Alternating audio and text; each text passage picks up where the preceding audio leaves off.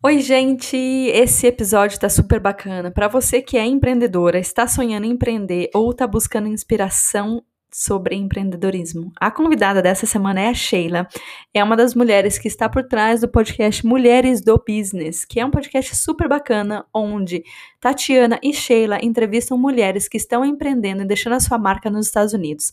As duas moram em Nova York e a Sheila morou antes em Houston, no estado do Texas. Então ela conta um pouco pra gente como que é essa, essa vida nos Estados Unidos, como é um pouquinho diferente, a gente discute é, opiniões e pontos de vista diferentes sobre empreendedorismo, sobre viver fora do Brasil e empreender e tudo que elas vêm aprendendo com essa coletânea das histórias dessas mulheres que estão causando aí fora do Brasil. Espero que você aproveite porque foi muito gostoso fazer esse episódio.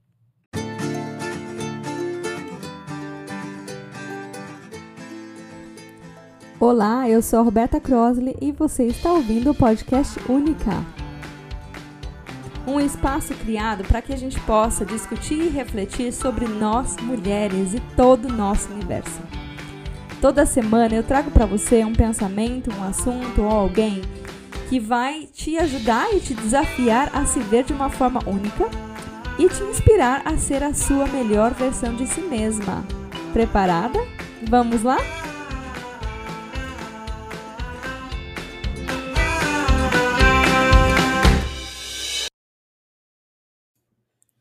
Oi, pessoal, tudo bem com vocês? Espero que sim. Hoje a gente vai conversar com a Sheila, a Sheila que é a parceira também da Tatiana, que são as duas mulheres por trás desse podcast super bacana que chama Mulheres do Business. E a Sheila vai contar um pouco mais pra gente, né? Qual a ideia por trás desse podcast, é, qual o aprendizado que a gente pode alcançar escutando, não é isso mesmo, Sheila? Sim, vamos lá. Tem um conteúdo super bacana e vários assuntos para a gente tocar. Sheila, para começar, eu sempre faço essa pergunta porque, como você, eu também adoro ler. E eu sempre pergunto para as pessoas qual o livro que você está lendo, ou se tem alguma série que você está assistindo que é super legal e você recomenda para nossa audiência e para mim. Olha, eu leio muito, muito mesmo. Minha compra de Black Friday, por exemplo, foram 12 livros e eu já terminei quatro. então eu estou sempre lendo alguma coisa. Nesse exato momento, eu estou lendo Scott Galloway, que é um professor universitário aqui em Nova York. Eu adoro o conteúdo dele, ele já tem outros livros publicados, e este se chama Post-Corona que é um livro de business sobre as tendências do mercado em relação ao que vai acontecer após a pandemia, seguindo aí os trendings dos últimos meses. E ele é excelente, ele tem várias aulas online no YouTube, vários, vários tipos de conteúdo podcast, livros, artigos, newsletter. Então, ele é um, um mestre, assim, para mim, ele é um mentor. E o último livro que eu terminei antes desse foi o Invent and Wonder, sobre o Jeff Bezos, que foi uma verdadeira aula sobre empreendedorismo, inovação, negócios e atendimento ao cliente. Foi excelente e eu definitivamente recomendo a leitura para todos os empreendedores. Muito legal, né? Pensar até nessa a gente está fazendo parte né, dessa mudança histórica, né, pós-coronavírus, durante coronavírus, e imaginar o quanto ainda vai mudar ah, o nosso cenário, né, das empresas e de tudo que está à nossa volta, né, coisas que, na verdade, eu acho que são até surpreendentes, né, de, de como, como as coisas podem mudar rapidamente, né, eu vejo, por exemplo, eu trabalhava empreendendo na indústria de educação internacional. E aqui na Austrália é uma indústria, era uma indústria muito forte, tanto quanto né, na Nova Zelândia. E do dia para a noite, né, ela foi esmagada por conta das bordas que se fecharam. E para esse lado de cá, né, as coisas é, têm se mantido muito bem fechadas e não, não tem expectativa, acredito que no próximo ano, de retomar a indústria da mesma forma. Quais, o que, que você o que te chamou a atenção nesse livro? O que, que você achou que, tipo assim, nossa, não imaginava isso, totalmente diferente da perspectiva que você tinha antes do coronavírus? Na realidade, as, per as perspectivas que eu tive acesso em relação à pandemia e o pós-pandemia são uh, foi surpreendente para mim perceber que o trending do coronavírus e da pandemia como resultado, ele acelera tendências que já estavam acontecendo.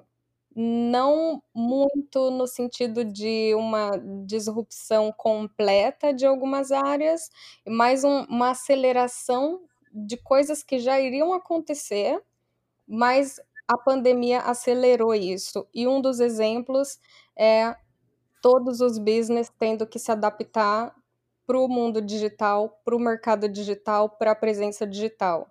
E quem não tinha essa presença, sinceramente, a chance de sobreviver é mínima. Hoje em dia, um tipo de modelo de negócio que não tem nenhum tipo de presença digital está fadado ao fracasso. Essa era uma tendência que já existia antes do coronavírus e que foi apenas acentuada e acelerada de uma forma muito extrema em decorrência da pandemia. Interessante, né, pensar nisso, né, quando a gente pensa de uma forma global, mas quando a gente pensa no coronavírus, no que trouxe também da necessidade em se tornar uma comunidade mais é, unida, é, com uma troca mais presente dentro da comunidade, eu acho que a parte digital ela ajuda, porque mantém aquele contato, mesmo que você não possa estar fisicamente, mas ela também tem uma diferença, né? Que eu acho que hoje, por exemplo, né, eu vejo até no Black Friday aqui, foi muito é, rebatido e muito falado em comprar das pessoas que estão ao seu redor, comprar de pequenas empresas, de, de pequenos negócios, dos produtores é um pouco diferente, né? Eu acho que a gente é engraçado até pensar. Eu vejo a parte né, dos Estados Unidos é super voltado mesmo para o business e para o crescimento, olhando né, para o que acontece de uma forma global, enquanto que eu vejo que em alguns outros países é mais dentro do lugar. Se sente isso? Tem essa diferença para você ou não? Sim, eu consigo ver essa diferença. Os Estados Unidos tem uma veia de empreendedorismo muito forte. Faz muito parte da identidade das pessoas aqui, das universidades, do modelo de educação que você encontra nas universidades. Isso é uma coisa muito reforçada e tem muito esse foco realmente para o mercado, para o crescimento, para a inovação. Nos outros países, em alguns países, não existe tanta essa ênfase, ou com tanta velocidade, ou com tanta agressividade nesse assunto. É, é diferente, né? Eu vejo assim, eu falo com pessoas de vários lugares diferentes, e é interessante ver o como, às vezes, o país, a gente também se, se torna, é, faz uma troca, né? Uma parte nossa fica ali, uma parte, no, parte deles acaba voltando dentro, dentro do nosso universo. Eu sinto muito assim, por exemplo, quando é, eu morava, morei na Nova Zelândia por 10 anos, e quando eu ia para Sydney, por exemplo, que é muito mais rápido, um ritmo muito mais rápido, eu chegava ali no aeroporto, no aeroporto você já pega o metrô, e já tinha aquela, sabe, aquele andando rápido que me fazia sentir aquele ritmo de São Paulo, que você tá andando rápido nem se você não tiver com pressa. Sabe como que é? E, Sim, com certeza. E contamina a gente, né? Sim, com certeza. Nova York é muito assim, né? E, e, esse é um comentário que aparece muito entre os meus amigos. Eu, eu tenho muita convivência com estrangeiros. Na realidade, eu tenho mais convivência com estrangeiro do que com americano propriamente dito. Nova York é uma cidade muito internacional. E todo mundo que está em Nova York veio de algum outro lugar é muito difícil você conhecer uma pessoa que foi nascida, criada em Nova York e está aqui a vida inteira. As pessoas geralmente sempre vêm de algum outro lugar antes. e as pessoas têm esse comentário de como o ritmo da cidade, a cultura da cidade, tão voltada para o business, para o trabalho. Realmente aqui o time is money. E é tudo muito rápido, muito acelerado, e isso altera um pouco a sua personalidade, a forma como você interage com as pessoas e a forma como você se comporta. Hum, é interessante demais, né? E como é que você foi parar em Nova York, na verdade? Como é que foi a sua história de chegar até aí? Bom, eu sou da Grande São Paulo, uma cidade relativamente pequena, Barueri. Eu, na verdade, passei quatro anos em Santos para me formar na universidade, e lá, no último ano da minha formação, eu conheci o meu que seria então marido. E ele já morava em Houston, no Texas, há sete anos, por causa do trabalho. Como nós nos conhecemos e desenvolvemos o relacionamento, eventualmente a única opção era eu mudar para a gente poder ficar junto. E aí eu mudei para Houston, no Texas, em 2014. E eu comecei a trabalhar numa grande corporação fui crescendo dentro da empresa e eventualmente eu tive essa oportunidade, esse convite para mudar para Nova York, que era o headquarters da empresa nos Estados Unidos. E então estou aqui em Nova York desde 2017 por conta desse trabalho. E em comparação, né, com Houston, você gosta mais daí ou gostava mais de lá? Como é que é isso para você? Nova York 100%. Eu não gostava de Houston, tive uma dificuldade enorme de me adaptar. Para mim foi um choque muito grande sair do Brasil e morar no Texas. É uma cultura completamente diferente, tudo muito espaçado. Não é uma cidade feita para pessoas, é uma cidade feita para carros. Então você anda na rua, às vezes não tem calçada, não tem faixa de pedestre não tem transporte público, são ruas extremamente largas, várias rodovias e aquele mar infinito de carros enormes. As casas estão bem longe uma da outra, tem muita grama, muita árvore, fazenda, cavalo.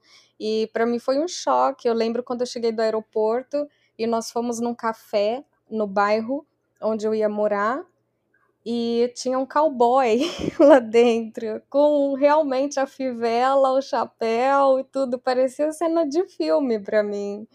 Foi um choque muito grande. É tão engraçado, né? Porque eu tava conversando com. Eu, eu, a gente tá construindo uma casa aqui em Gold Coast. E, e eu.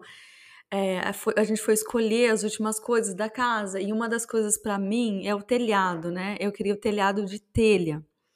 E aí a gente já tinha falado com, com, o construtor, né, que a gente queria o telhado de telha. E aí ele falou para mim assim: "Você tem certeza mesmo que você quer esse telhado?" Daí eu falei para ele assim: "Por que que você tá me perguntando isso, né?"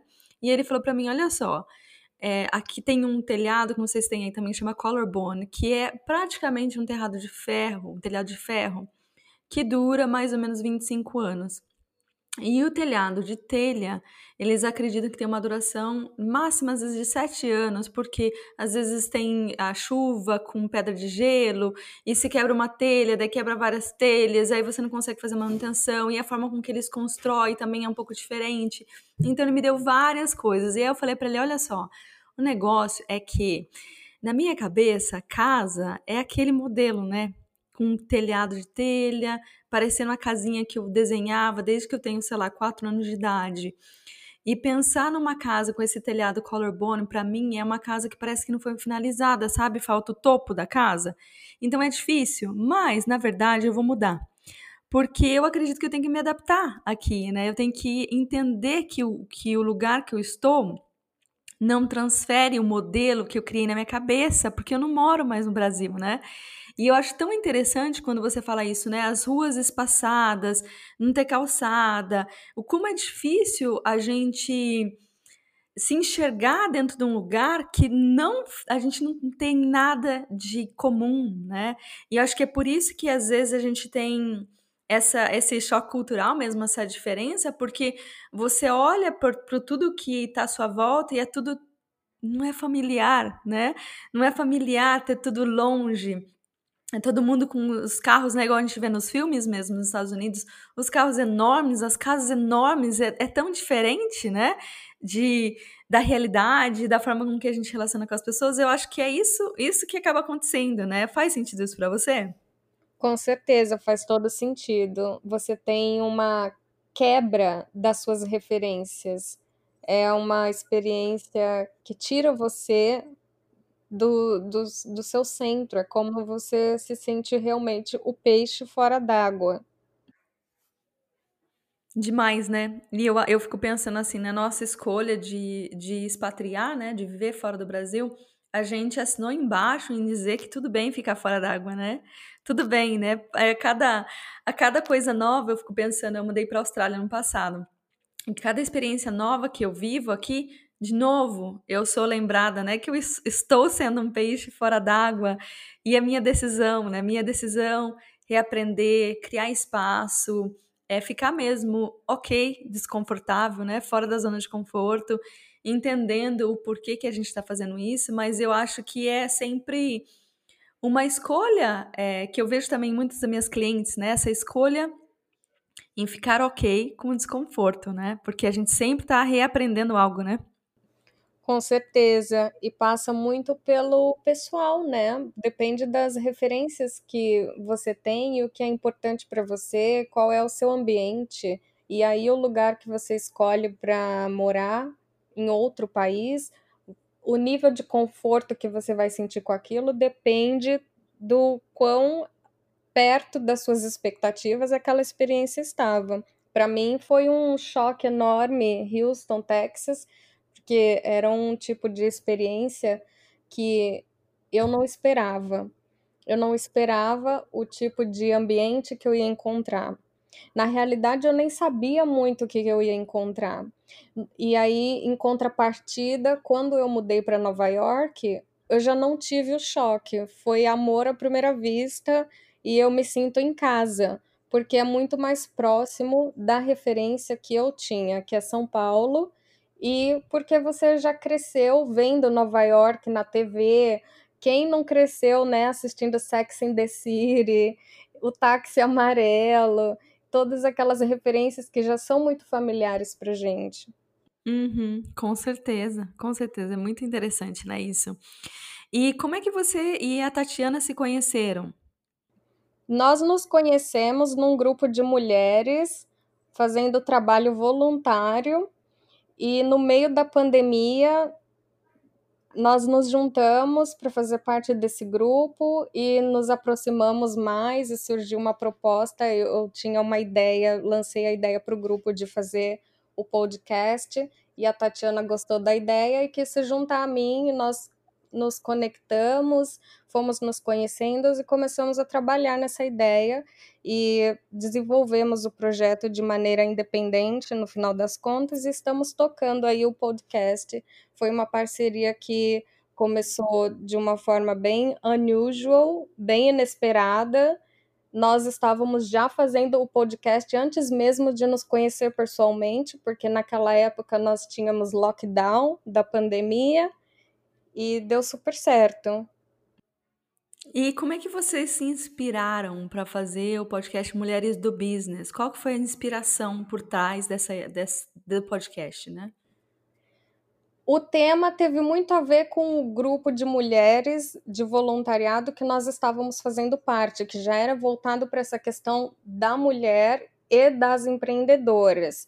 Então, a partir disso, nós pensamos em fazer um podcast que traria informação e juntaria as histórias de mulheres empreendedoras aqui na, na região dos Estados Unidos. E foi assim que nós fomos desenvolvendo. E a Tati escolheu esse nome porque nós estávamos pensando qual seria o melhor nome que teria afinidade com a ideia que a gente queria propor, que era um podcast sobre business feito por mulheres. E aí ficou Mulheres do Business. Eu achei super legal. Eu escutei alguns episódios né, do podcast de vocês, achei muito legal a ideia. Um, eu né, sou empreendedora, então foi mu é muito legal escutar a história e o que a gente pode aprender com outras empreendedoras, né? Eu acho que é uma é uma ferramenta, né, tão legal de você poder escutar podcast. Eu escuto faz alguns anos e eu adoro. Eu acho que, né, um lugar que você está dirigindo para um lugar, está fazendo exercício, está é, fazendo alguma coisa na casa, é uma ótima hora né, de escutar um podcast e tentar buscar né, inspiração, ideias. É, eu acho, nossa, eu aprendo tanto, tanto mesmo com, com os podcasts. Eu acho que eu não, é uma das coisas que eu super recomendo, né? Você também é super fã aí de podcast? Eu gosto bastante. Foi um desafio, confesso, aprender a fazer um podcast, porque nem eu nem a Tati tínhamos experiência nisso antes. Então, nós tivemos aí um learning curve nos primeiros episódios, aprendendo como gravar, qual é a melhor maneira de gravar, como editar o som, e fizemos várias aulas online de, de digital marketing, de podcast, de edição de áudio, de tudo que você imaginar para conseguir sair com um produto legal. Mas foi uma experiência de aprendizado muito recompensadora para nós duas, acredito. Sim, com certeza, né? Eu acho que a gente é, para mim, assim, eu vejo, tem umas coisas que no começo você pensa, ai meu Deus, não quero fazer isso, trabalhar com a edição do áudio, coisa chata. Mas depois que você domina algumas coisas, flui, né? Aí aí você pensa, ah, dou conta de fazer, eu dou conta de fazer isso, né? É bem bacana. E o que, que te cativa nesse mundo de empreendedorismo? Eu fico impressionada com a tenacidade das pessoas em criarem modelos de negócios diferentes ou que não existiam antes. Tem um, um quê aí, uma veia de criatividade, de visão muito grande, mas também passa muito pela questão da disciplina, porque empreender é uma tarefa árdua, você precisa se preparar muito para fazer aquilo, para tocar um negócio de sucesso, para tirar uma ideia do papel e transformar aquilo no seu ganha-pão e de repente tá gerando emprego para outras pessoas. Então é um misto de fatores. Você tem que ter a tenacidade, a disciplina, a energia para fazer aquilo acontecer. É, são vários skills, né? Muitas habilidades diferentes ali que se reúnem numa pessoa só para fazer um negócio acontecer. E eu acho essa mágica fantástica. É interessante, né? Eu acho assim, para mim, uma das coisas que eu sempre penso é se eu tivesse que voltar a, a ter que trabalhar para alguém, ia ser uma coisa que ia me deixar infeliz, né? E eu imagino, às vezes eu fico, né, faço umas brincadeiras comigo mesma, tipo, onde eu trabalharia, né? O que que eu faria? E eu acho tão difícil encontrar algo que seja próximo. Eu sempre penso só se fosse por um período muito curto, né? Que eu trocaria uh, essa flexibilidade, essa capacidade de organizar meu tempo, de escolher o meu ritmo, né? Tanto que dentro do meu trabalho eu mudo totalmente a rotina, né? Não sei se você conhece um pouquinho do que eu faço, mas um dos pilares do meu trabalho é a conexão com o ciclo menstrual. E uma das coisas que eu faço é quando eu estou menstruada, é nos três primeiros dias eu sempre dou um step back. Então eu não tenho é, reuniões, é, gravação de podcast ou atendimento com algum cliente, a não ser que seja uma coisa muito específica e pontual.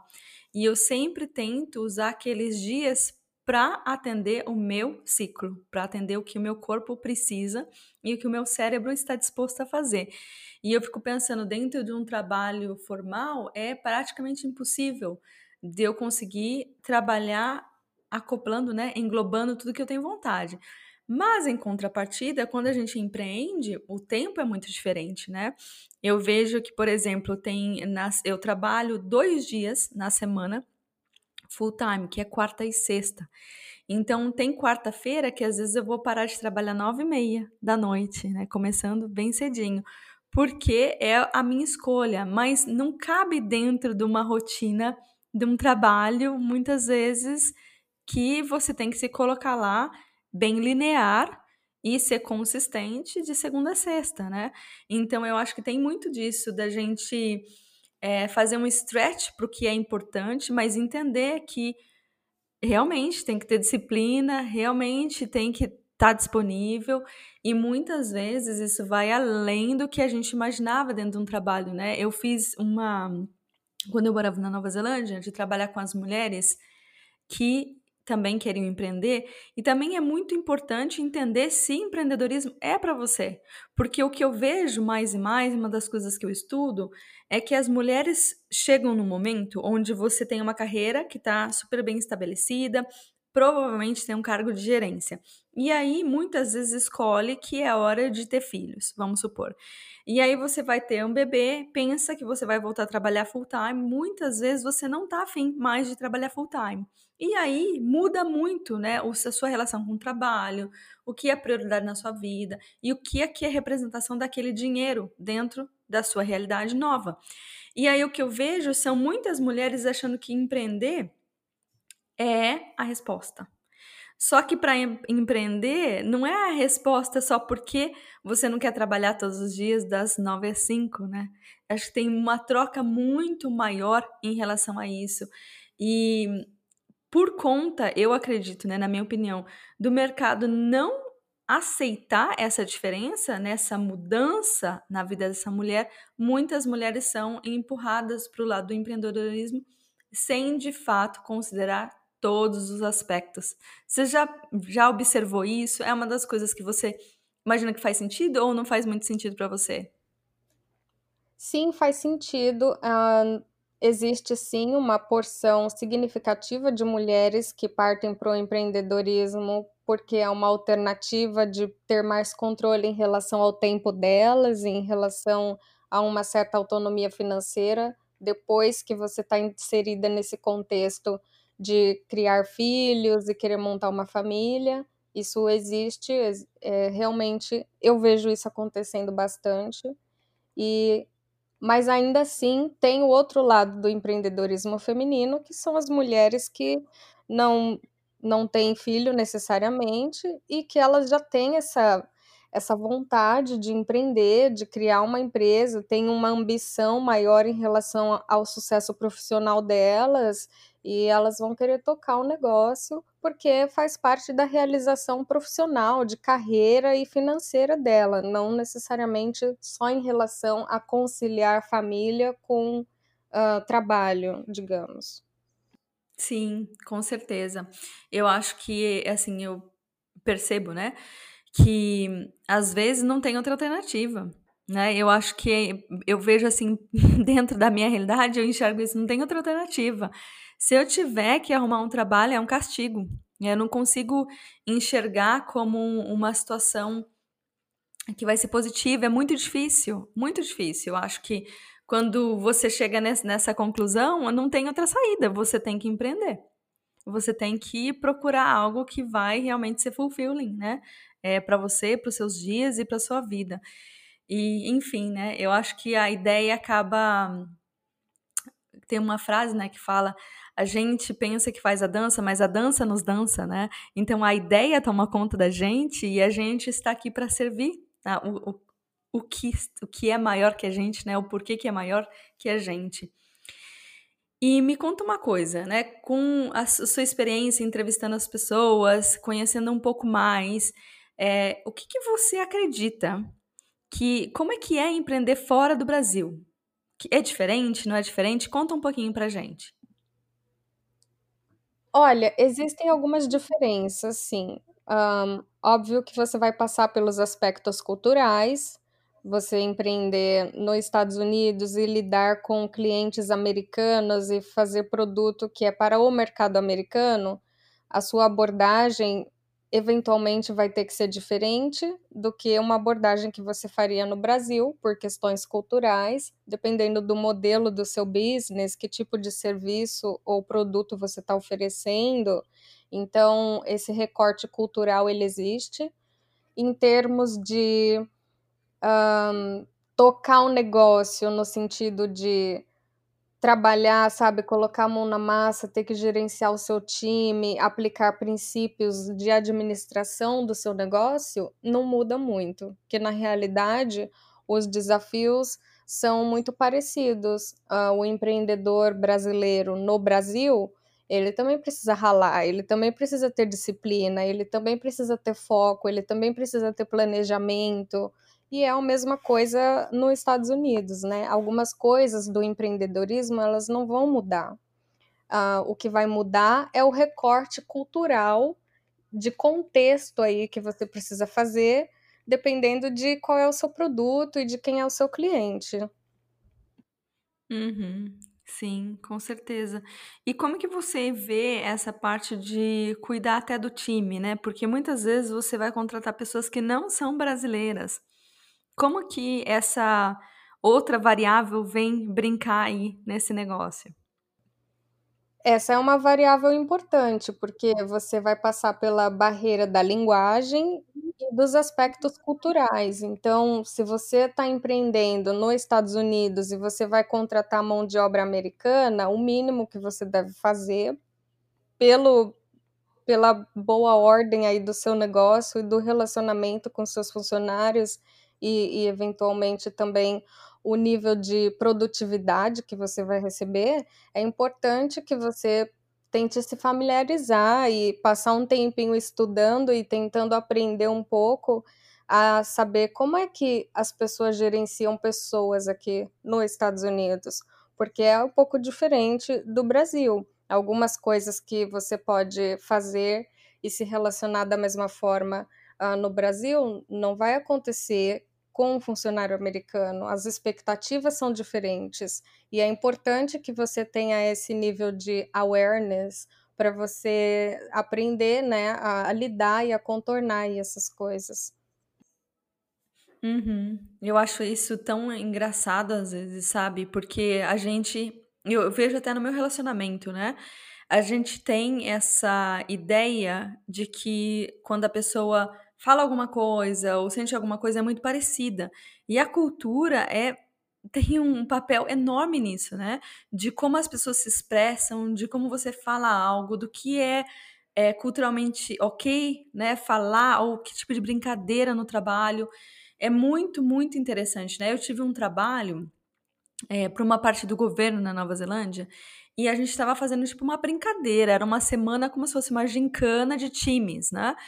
E dentro desse eh, trabalho que a gente tinha, teve uma, uma parte que era a gente fazer alguns recortes e aí, tipo, sabe, tirar sarro de alguma situação.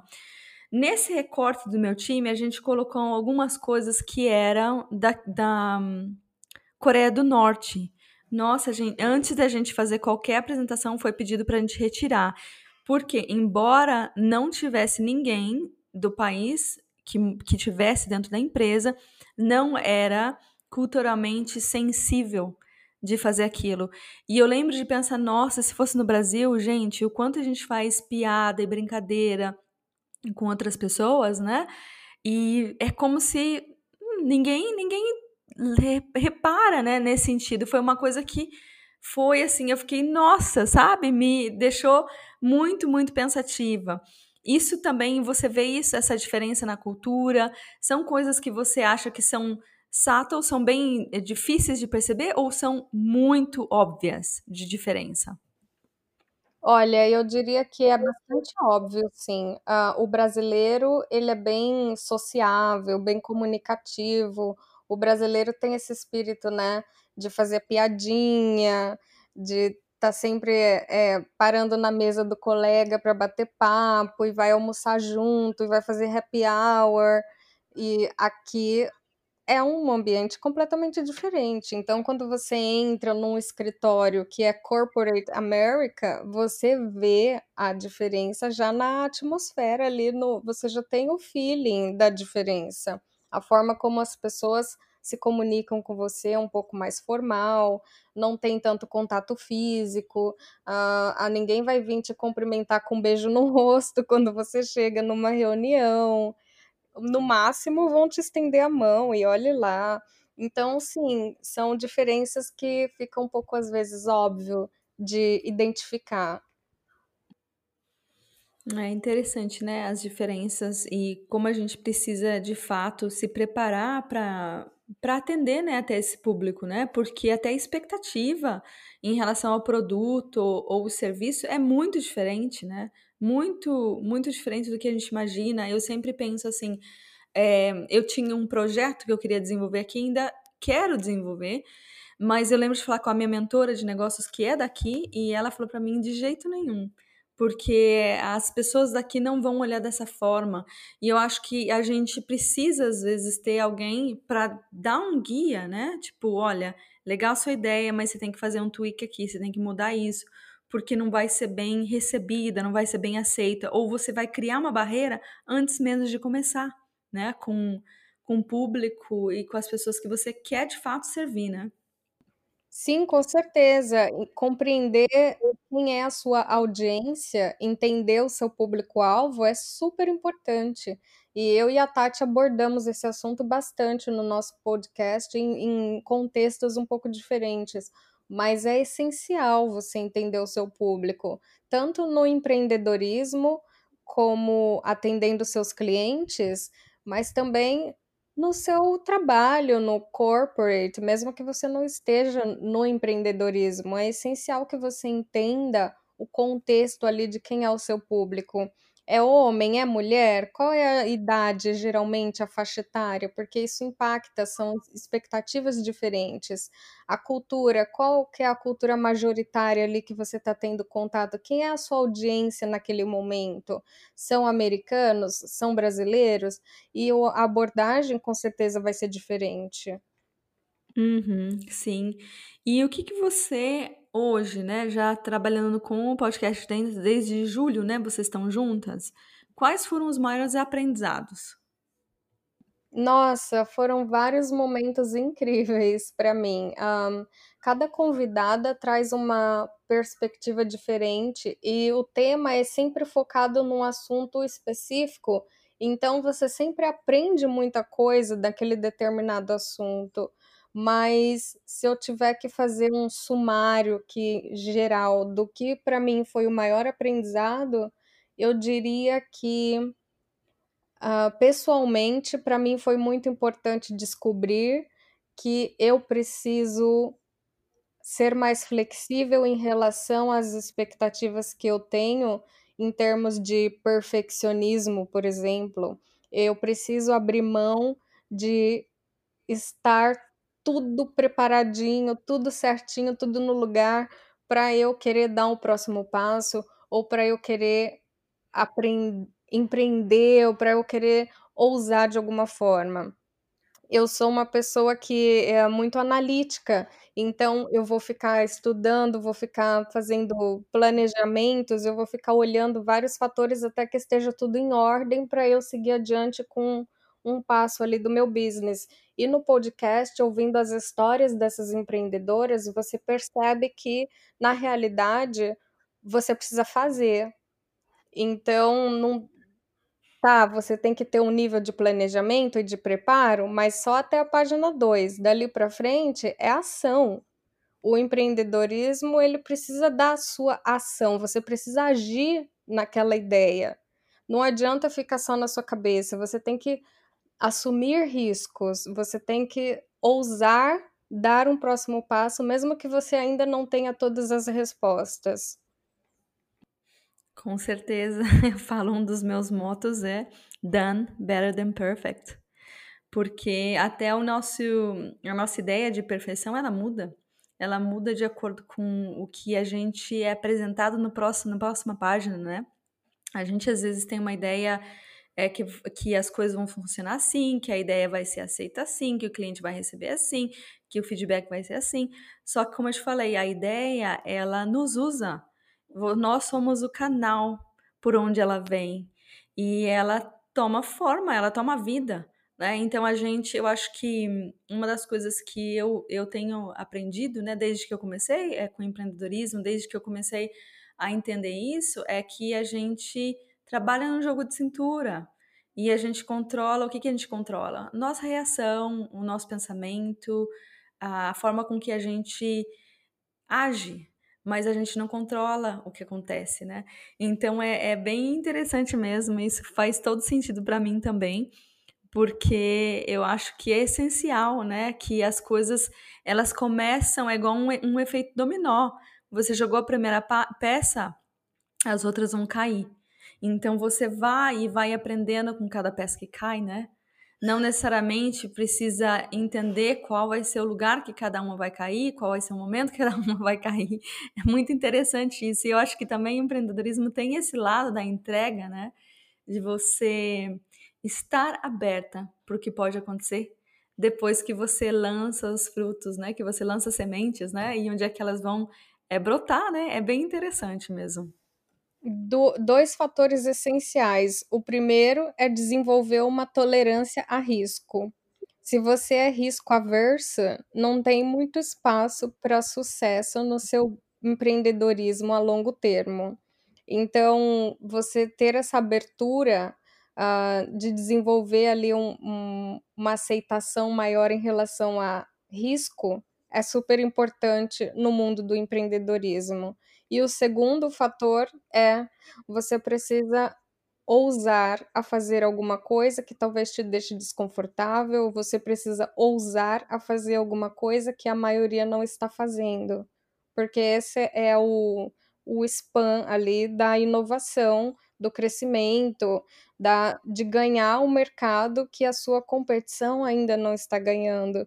Então, no mundo do empreendedorismo, não dá para você olhar o seu vizinho e copiar o que ele está fazendo.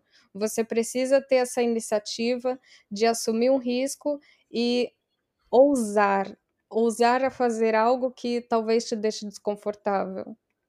Sim, com certeza. Uma das coisas que eu falo, Sheila, até para minhas clientes, eu tenho um jogo que chama Jogo do Não. E às vezes eu combino com alguma das minhas amigas, né, de um grupo de mastermind, alguma coisa assim, pra gente fazer esse jogo do não, que é ver quem consegue mais nãos durante um determinado período, que seja uma semana ou um mês. Por quê? Porque eu acho que às vezes a gente tem, a gente pensa, ah, eu vou receber um não, aí quase que entra embaixo da cama, sabe? E dentro do empreendedorismo você vai receber muitos nãos, mas muitos mesmos. E e se você quer continuar nesse, nesse jogo, você tem que aprender que o não é só mais um. Isso não pode acabar com seu dia, acabar com seu humor. É só mais uma coisa que não deu certo, é só mais uma coisa que talvez você tenha que superar, que você tem que melhorar, ou que você tem que bater em outra porta.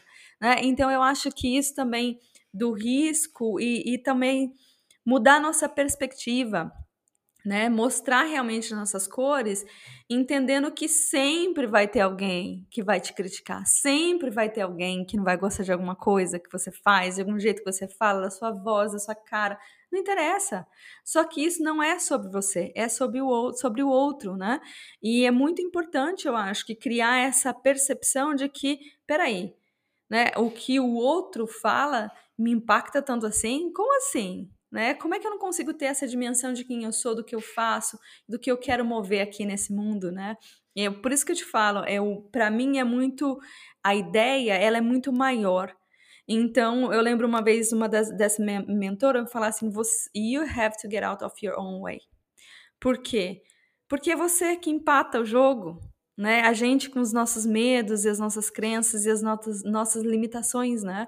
Que nos deixam ficar de lado ao invés de ir jogar né, o jogo e seja o que, que for que tem que ser, né? As lições que a gente vai ter que aprender, às vezes é, é dar com a cara no chão mesmo, às vezes é né, partir para o abraço. Então, acho que tudo isso faz parte e não pode ser colocado como bom, ruim, bom, ruim. Não, mas é parte da experiência, né? Parte da nossa história, da nossa jornada e do que a gente está construindo por aqui, né? Sim, com certeza. Você falou, você trouxe vários pontos super importantes. Uh, um dos meus motos que eu desenvolvi para mim mesma é: o não você já tem. Então, vai, segue em frente, faça o que você precisa fazer. Não tenha medo de receber não. Se você tem medo de receber não ou de receber crítica ou de desagradar alguém, você nunca vai fazer nada importante, você nunca vai conseguir fazer nada relevante para você. Então, não tenha medo de receber não, assuma que o não você já tem e segue em frente. Tá com medo? Vai com medo mesmo, não tem problema. Tudo bem estar com medo, mas o medo não pode impedir você de tomar a ação que você precisa. Uhum, muito legal, né? Muito importante, né? A gente ter consciência e saber que isso tudo é parte do normal, é parte do que todo mundo passa, né? E me conta uma coisa, né? Já que a gente está aqui aprofundando nessa parte do empreendedorismo, se eu fosse começar, quais os primeiros passos para empreender, na sua opinião? Eu recomendo primeiro você pegar um pedaço de papel e colocar pontos essenciais para você tirar aquilo da sua cabeça, para você conseguir visualizar aquilo na sua frente. E aí você precisa fazer algumas perguntas básicas para você compreender direito qual é a sua ideia, para você conseguir desenvolver a ideia primeiro antes de você começar a colocar dinheiro e tempo nisso, né? Você precisa ter o um mínimo ali de compreensão sobre, ok, eu quero empreender, mas qual vai ser o meu serviço? Qual vai ser o meu produto? Quem é o meu cliente? Como é que está esse mercado? Quem são os meus competidores? O que, que eles já estão fazendo? Esse mercado já está saturado? Ou ainda tem espaço? O que, que eu vou fazer que é diferente do que já existe? Para você compreender ali quais são as oportunidades que estão na sua frente. E aí você precisa, óbvio, considerar quanto de dinheiro você vai precisar investir, uh, quanto dinheiro você precisa no decorrer de pelo menos seis meses para você ter o negócio tocando, qual vai ser o custo da sua produção ali, do seu produto, do seu serviço, qual é o seu custo fixo, qual é o seu custo variável, quem são as pessoas que você precisa fazer uma parceria, né? Se for fornecedor ou, ou o que seja, se você precisa contratar uma mão de obra, terceirizar alguma parte do desenvolvimento do seu produto ou do seu serviço. Então, existem alguns fatores básicos que você precisa coletar ali no papel antes de você se lançar realmente, para você minimizar as chances de você ter uma dor de cabeça depois, de você perder muito dinheiro de forma desnecessária, só por falta de planejamento. Uhum, concordo. Acho que a gente tem que realmente é, ter bastante clareza, né, do que, que você está querendo construir, por que, que você está querendo construir isso. E uma das coisas que eu vejo um pouquinho diferente de você é a parte do competidor. Eu sempre enxergo o competidor é, não como um competidor, porque eu acho que não tem competição com algo único. Então, cada uma de nós aqui é uma pessoa específica, com uma ideia específica e um jeito de fazer, uma voz, uma textura, um, um gosto, um jeito de colocar específico. Então, eu vejo com, com o competidor com pessoas que fazem algo que pode ser similar, mas não tem competição. Então, eu acho que esse é um ponto que eu sempre busco é, trabalhar com as minhas clientes, né? Que é o pensamento de abundância ao inverso do pensamento de escassez, onde o mercado está saturado, não tem espaço para mim. Eu sempre tento buscar entendimento que é, o meu espaço já existe. O que, que eu preciso colocar para fora? Como é que eu posso me, me é, trazer mais luz para o que é de fato único? e cativar as pessoas que estão linkadas comigo. E por isso que eu acho que é muito importante, de fato, o planejamento e o entendimento de quem é a pessoa. Quem são as pessoas que você validar, é, qual é a pessoa específica. Tem uma, uma historinha, não sei se você já ouviu isso, já ouviu falar dessa história que você não pode ser um vanilla ice cream? Não tenho certeza, me conta.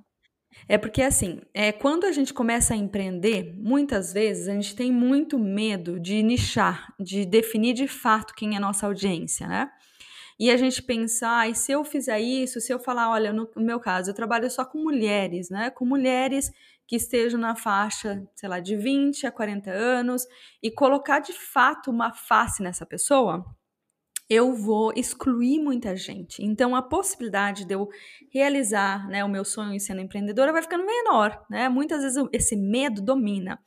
Só que o que, que, acontece? Como a gente vive no mercado onde ele é vasto e existe muita gente fazendo muita coisa, se eu quiser fazer isso, é como se eu fosse um vanilla ice cream, né? um, um sorvete de baunilha.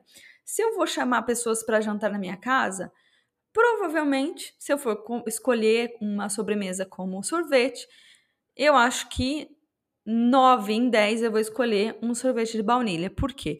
Porque ele é um sabor que não é, meu Deus, eu amo, super adoro, não posso ficar um dia sem tomar um sorvete de baunilha, mas também não é um sorvete que a maioria das pessoas pensa, meu Deus, não suporto isso, não tem condições, não é para mim, né? Só que se você tem uma empresa grande que con consegue trabalhar com várias pessoas, atender um público geral, tudo bem ser um vanilla ice cream, né? Ser um sorvete de baunilha. Mas se você é uma empresa pequena, uma empreendedora que está começando com um negócio pequeno, por que, que, é importante você não ser o Vanilla Ice Cream? Porque as pessoas vão querer você. Então, se você, por exemplo, faz um sorvete de pistacho com nozes, com cranberries, alguma coisa muito específica, pode ser que seu cliente ele viaje 40 minutos para tomar o seu sorvete, mas o, o, seu cliente dificilmente viajaria 40 minutos para tomar um sorvete de baunilha. Por quê? Sorvete de baunilha tem uma variação muito pequena entre as marcas, é um, uma coisa muito comum, né? Então eu acho que isso é uma das coisas que a gente também tem que até desmistificar em relação ao empreendedorismo, que é o medo de ficar muito focada e perder clientes em, contra, em, em, contraste com a possibilidade de que você não tem condições, não tem dinheiro, não tem recursos, no início pelo menos, para ser um vanilla ice cream, né? Para que você seja mais ou menos interessante para as pessoas, né? Você já sabia dessa história? Não, eu não tinha escutado ainda nessa perspectiva, nesse contexto, mas acho que é interessante fazer essa, essa pontuação. No entanto, com algumas ressalvas. Eu acho que esse tipo de, de approach, ele depende do tipo de serviço e mercado que você vai oferecer. É diferente, por exemplo, uh, eu vou te dar um exemplo uh, que é a minha indústria e que é um mercado que eu tenho mais familiaridade para poder falar a respeito. Uh, o mercado de recursos humanos nos Estados Unidos é um mercado super saturado. Tem um monte de empresa fazendo a mesma coisa, um monte de software fazendo a mesma coisa, um monte de serviço fazendo a mesma coisa.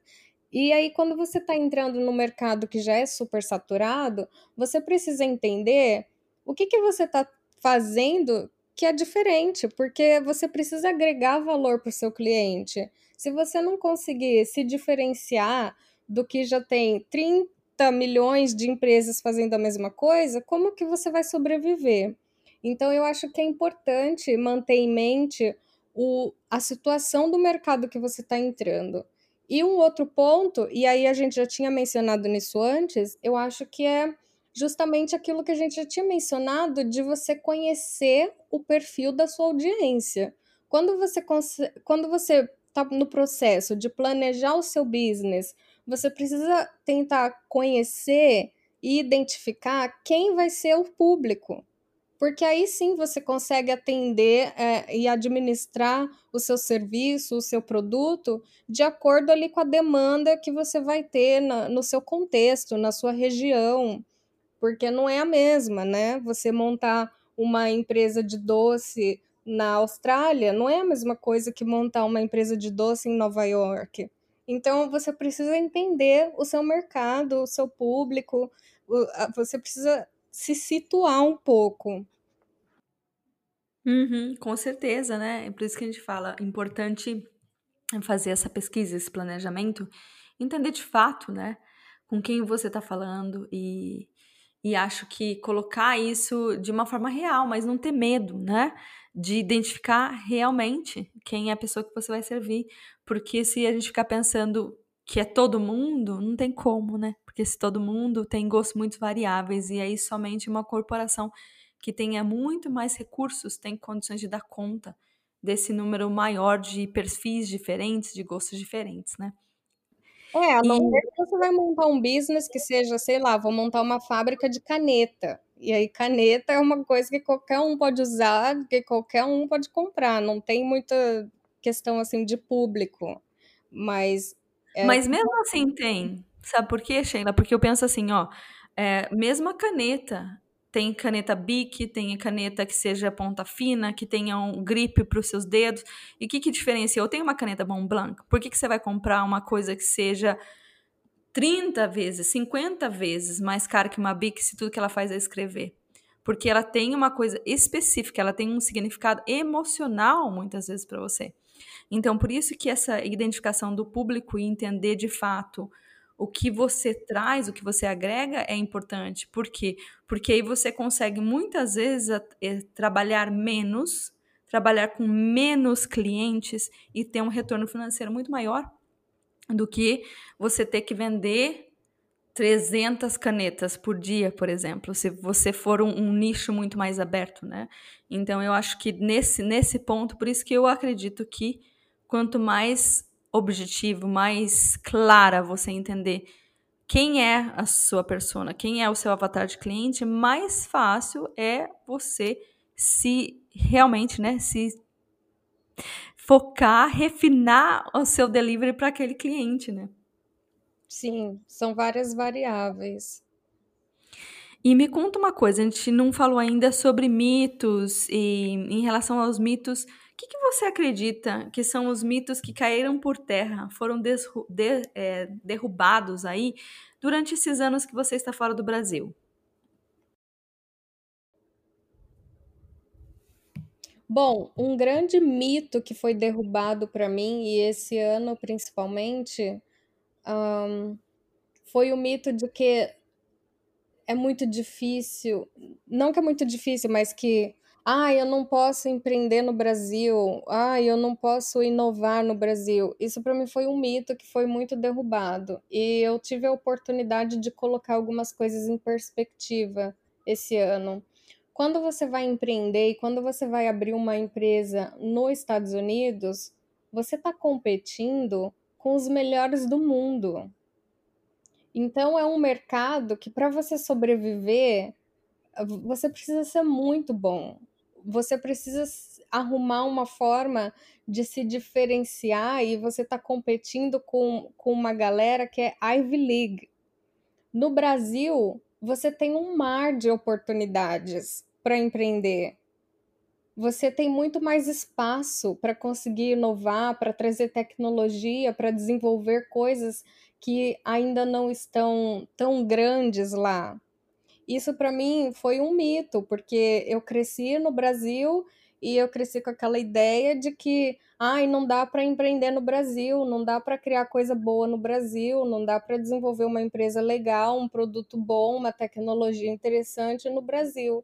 E isso é totalmente mentira. Na realidade, é muito mais fácil você montar um business muito legal, com uma tecnologia muito mais avançada e se dar muito bem lá do que nos Estados Unidos, onde você está competindo com os melhores do mundo. Uhum. Então esse para mim foi um mito assim enorme que eu consegui desconstruir esse ano e foi muito interessante, me abriu muitas perspectivas. E você pensa em voltar ao Brasil ou você pensa em empreender no Brasil, morando fora do Brasil? Eu penso sim em voltar para o Brasil. Eu penso, eu considero as duas opções. no entanto, para eu chegar ao ponto de voltar para o Brasil da forma como eu gostaria, eu pessoalmente ainda preciso de mais tempo. Então, enquanto eu faço essa transição na minha vida pessoal, que ainda vai levar alguns anos, eu considero sim uh, empreender no Brasil e estar morando aqui e eu considero eventualmente, quando eu estiver pronta para fazer essa transição, voltar para o Brasil completamente. Eu considero sim. O que, que você sente mais saudade do Brasil?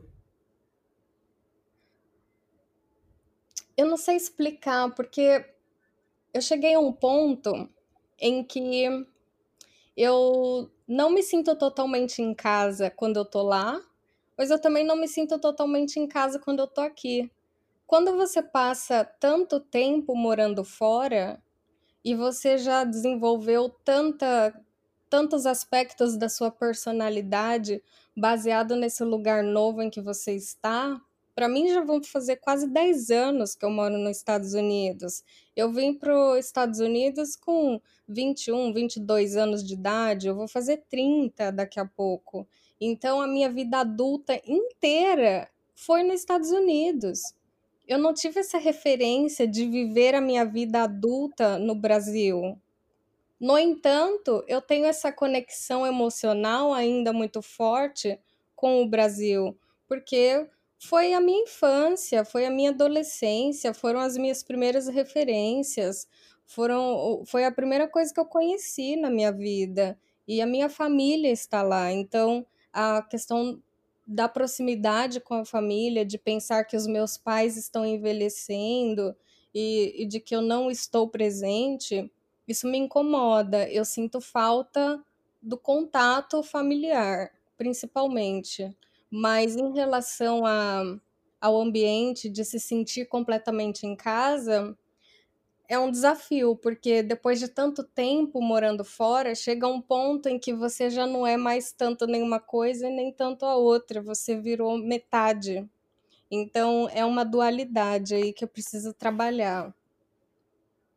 Sim, faz sentido, né? Acho que a gente é, muda em vários aspectos, né? E aí começa fica meio nesse espaço de transição até, né? Tipo, ah, você não tá mais no, num lado e nem do outro, você tá no meio, né? De, buscando, fazendo a ponte entre os dois, as duas coisas que você gosta, as coisas que você se identifica, as comidas que você começa a gostar mais e mudar muito, né? É muito é interessante mesmo essa diferença que acontece quando a gente está fora.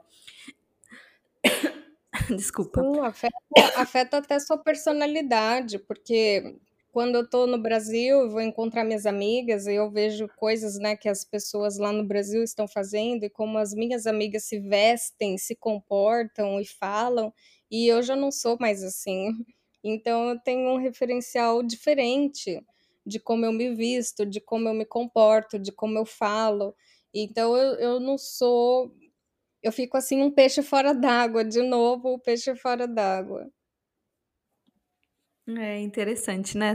Essas coisas que acontecem. E me conta uma coisa: você já teve que lidar com a síndrome de impostura fora do Brasil? Um, um pouco. Eu acho que hoje não tanto eu estou num momento de mais maturidade e de mais autoconfiança, mas mais no começo, acho que sim. Quando principalmente estava começando a minha carreira novamente nos Estados Unidos, e aí ainda existia muito a barreira da linguagem, a insegurança em relação a falar em público em inglês para uma audiência que é estrangeira e todas essas questões da cultura, né, de me sentir talvez inadequada, diria. E, então acho que no começo eu tive mais esse problema. Hoje em dia eu tenho mais confiança em relação a isso, já não tenho tanto esse problema. E o que, que você acha que te ajudou a superar essa barreira? Muito estudo, uh, muito preparo. Eu sou uma pessoa muito dedicada em aprender. Eu estou sempre estudando alguma coisa, eu estou sempre querendo me melhorar de alguma forma. Eu estou sempre dedicando meu tempo e recursos a trabalhar em mim mesma. Eu sou muito ativa em relação ao meu crescimento pessoal, ao meu desenvolvimento pessoal pago profissionais, é, terapia, coach, aulas privadas, tudo que você imaginar. Eu, eu invisto realmente, é uma coisa que eu faço de maneira consciente, uma decisão investir em mim mesma. E isso com certeza me ajudou muito a atingir um nível de autoconfiança, de maturidade, de conhecimento e de autoconhecimento também, e que vem naturalmente com a experiência ao longo dos anos, né? Não é uma coisa que vai acontecer de uma hora para outra. São trabalhos que demandam tempo, que levam alguns anos para você desenvolver. Sim, muito legal você falar isso. Eu acho que eu né, assino embaixo, porque eu acho que investimento na gente é o nosso maior, o nosso maior bem, né? E investir na nossa qualidade de vida, na forma com que a gente se expressa no mundo, nos pontos que realmente a gente tem dificuldade ou precisa evoluir. Eu acho tão importante, né? Eu acho que realmente não, não é do dia para noite, é algo que precisa ser conscientemente escolhido todo dia. que a gente precisa se dedicar, que a gente precisa é, show up, né, for ourselves e, e, e, realmente fazer nossa nossa parte, né? Decidir que a gente quer melhorar e fazer nossa parte. Eu acho que escolher nos colocar por trás, né, de, de uma ideia, de uma máscara de vitimização, às vezes é a, a escolha mais fácil, né? De, de por mim, né? Tipo, tô aqui, não consigo falar língua, não consigo fazer amizades, então e aí? Né? E aí, minha filha, como é que você vai resolver isso? Né? Vai, vai continuar reclamando? É, vai preferir voltar? Não que voltar seja uma decisão errada, né? Acho que cada um sabe dentro de si o que é melhor, mas eu acho que se a gente está na chuva, né, é para se molhar, né? É para a gente aprender a como lidar com ela, com, né, colocar um, um guarda-chuva novo, uma cava de chuva e se virar, não é?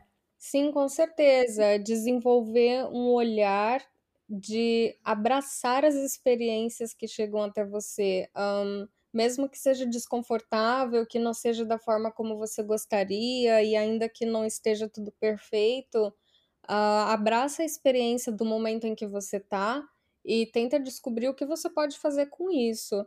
E eu passei por muita dificuldade já nos Estados Unidos em relação à adaptação, em relação a conseguir me sentir bem onde eu estou e com o que eu estou fazendo e com quem eu sou e o que eu estou me tornando. Há muitos conflitos em relação fico, vou, devo voltar, o que que eu faço? E demanda tempo mesmo e demanda esforço intencional de você se autoconhecer, de você se descobrir, de você investir em você mesma, identificar quais são as áreas que você precisa desenvolver, o que você precisa trabalhar, quais são as suas dificuldades e, ok, quais são as alternativas para você superar isso e colocar a mão na massa, ter disciplina, ter o foco e ter o empenho de resolver as coisas para você, né? Não ficar esperando que alguém vai resolver isso para você. Tem que ser uma atitude sua de colocar a mão na massa e fazer as coisas acontecerem. Se não tá da forma como você gostaria agora, o que que você pode fazer então para pelo menos começar a caminhar na direção daquilo que você quer? Uhum, com certeza. E como que as pessoas acham o Mulheres do Business, Sheila? As pessoas podem nos encontrar de diferentes formas. Nós estamos disponíveis em todas as plataformas de áudio, Spotify, o Apple, no Google. As pessoas podem nos encontrar pelo YouTube, porque temos o canal lá e postamos os episódios lá também. E as pessoas podem também nos encontrar pelo Instagram. E qual que é o endereço de vocês? O Instagram é arroba Mulheres do Business. Legal. Sheila, eu agradeço muito a sua paciência, a disponibilidade, né, o seu tempo aqui de dedicação para contar para a gente um pouco mais da sua trajetória, um pouco mais do que está por trás aí do Mulheres do Business e todas as lições de empreendedorismo que a gente pode aprender com vocês e com as convidadas. Então, agradeço de coração a sua presença. Obrigada, Roberta. Obrigada pelo convite e boa sorte, muito sucesso aí com, o seu podcast. Obrigada, para vocês também. Muito legal passar esse tempinho aqui com vocês. Espero que tenha sido um ótimo tempo de reflexão. Se você conhece alguém que pode se beneficiar dessa perspectiva diferente, é, me ajuda a dividir essa ideia. Você pode marcar né, nas redes sociais. É, meu Instagram é roberta.crosley ou mandar essa foto para alguém ou link para alguém, eu super agradeço de coração. Se você quiser saber um pouco mais do meu trabalho, meu website é www.robertacrosley.com e espero te ver pelas redes sociais ou que você me mande algum feedback por aqui. Até semana que vem. Tchau, tchau!